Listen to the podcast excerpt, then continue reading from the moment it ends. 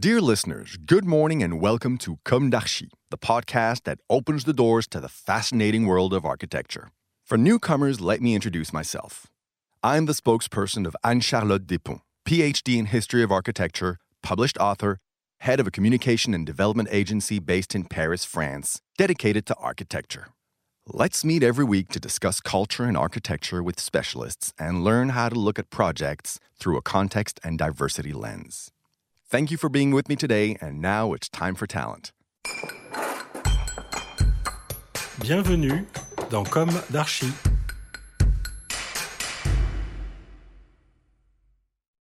Dear listeners, good morning. This is Esther on behalf of Anne Charlotte. It's great to be with you again in season 3 of Com d'Archi, episode 8. Today, we will be talking about the world of French architect Alexandre Sfintesco and on the road to the Roi Soleil with its project on the Villevert Plain in Louveciennes near Versailles.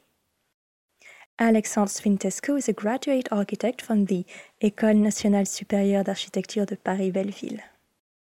Alexandre Sfintesco is interested in the scale of the city and the territory, as well as the scale of the user and the feeling.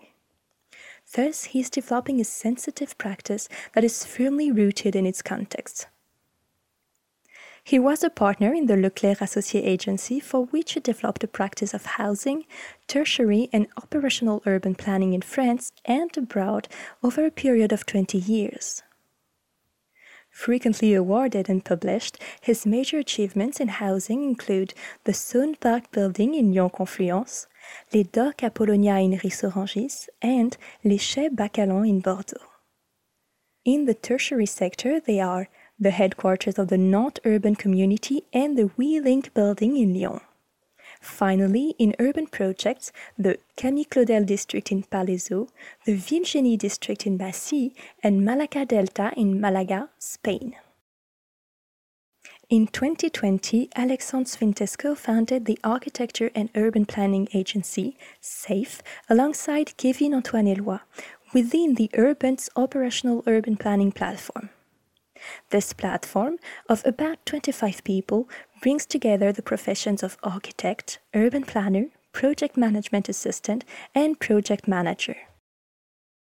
Its approach is to put the project at the heart of the reflection and to bring a global and extremely sharp answer in the creation of the city and its architecture. A multidisciplinary research unit is currently being created to understand and analyze changes in our society.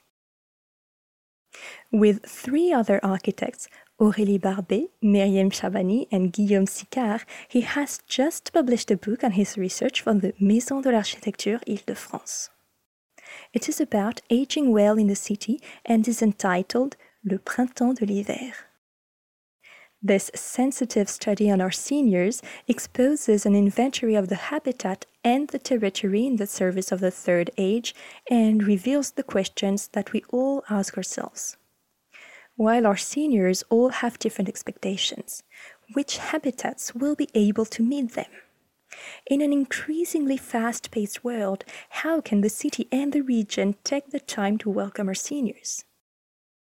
URBENSE also manages Studio 28, an incubator for creation and well being.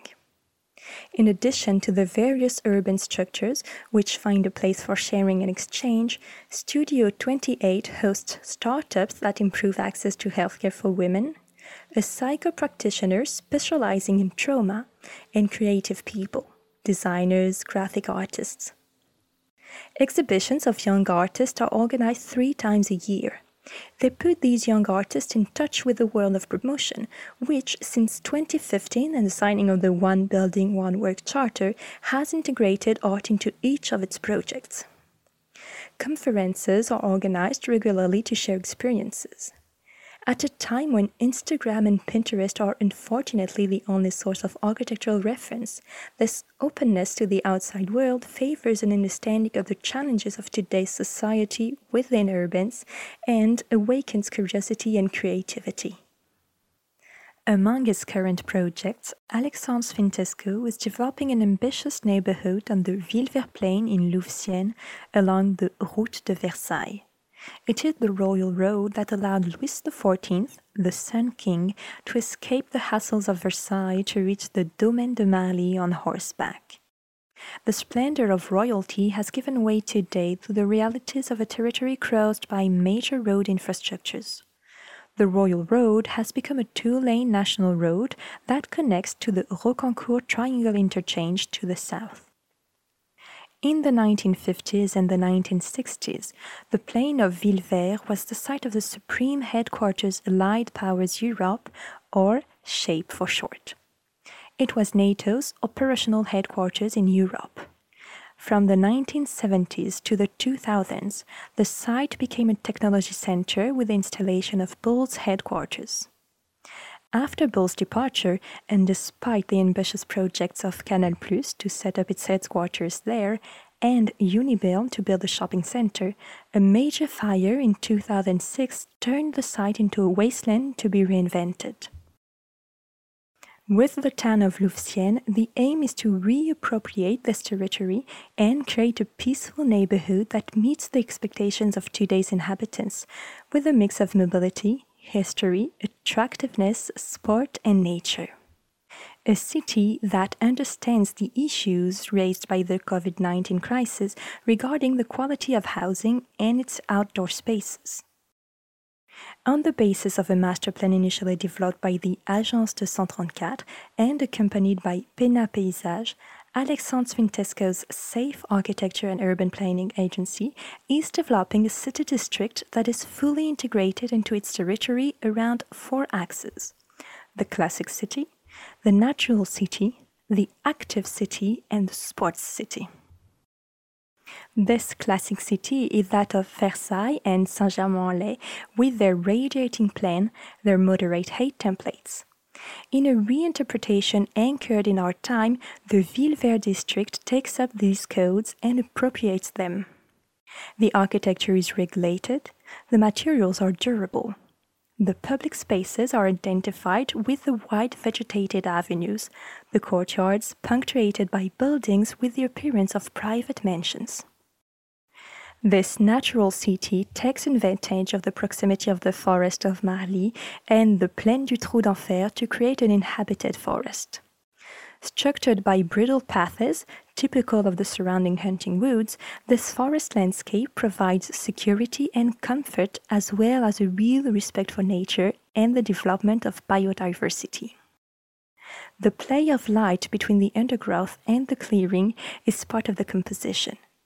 The buildings follow the structure of the trees that make up the forest, with a relationship to the ground that combines transparency and visual openings at the level of the trunks, generous balconies overhang like huts at the level of the foliage, and roofs that offer great ceiling heights and distant views at the level of the canopy. This active city is the one that allows this district to be part of its territory in movement.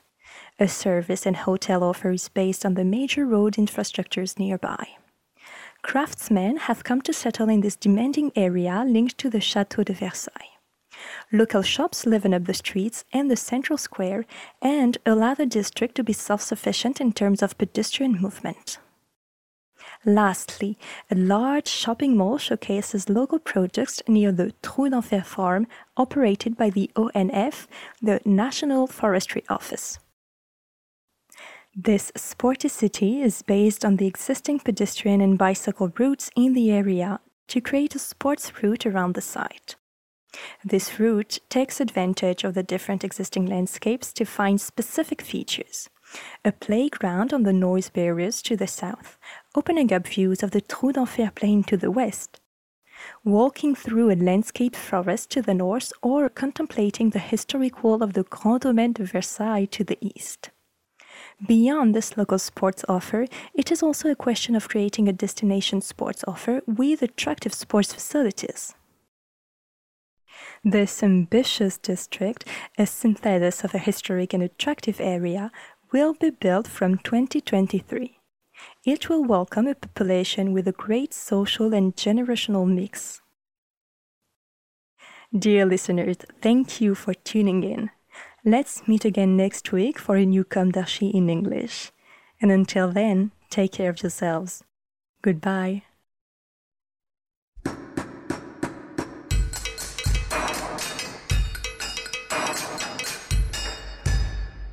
Thank you for listening. Don't forget to tune in to our previous content on Instagram at Com d'Archi Podcast. If you like it, make sure to promote the podcast by giving it five stars on Apple Podcast and adding a comment, or on any of your favorite podcast platforms. And don't forget to subscribe and listen to all of our episodes for free. See you soon, and until then, take care of yourself.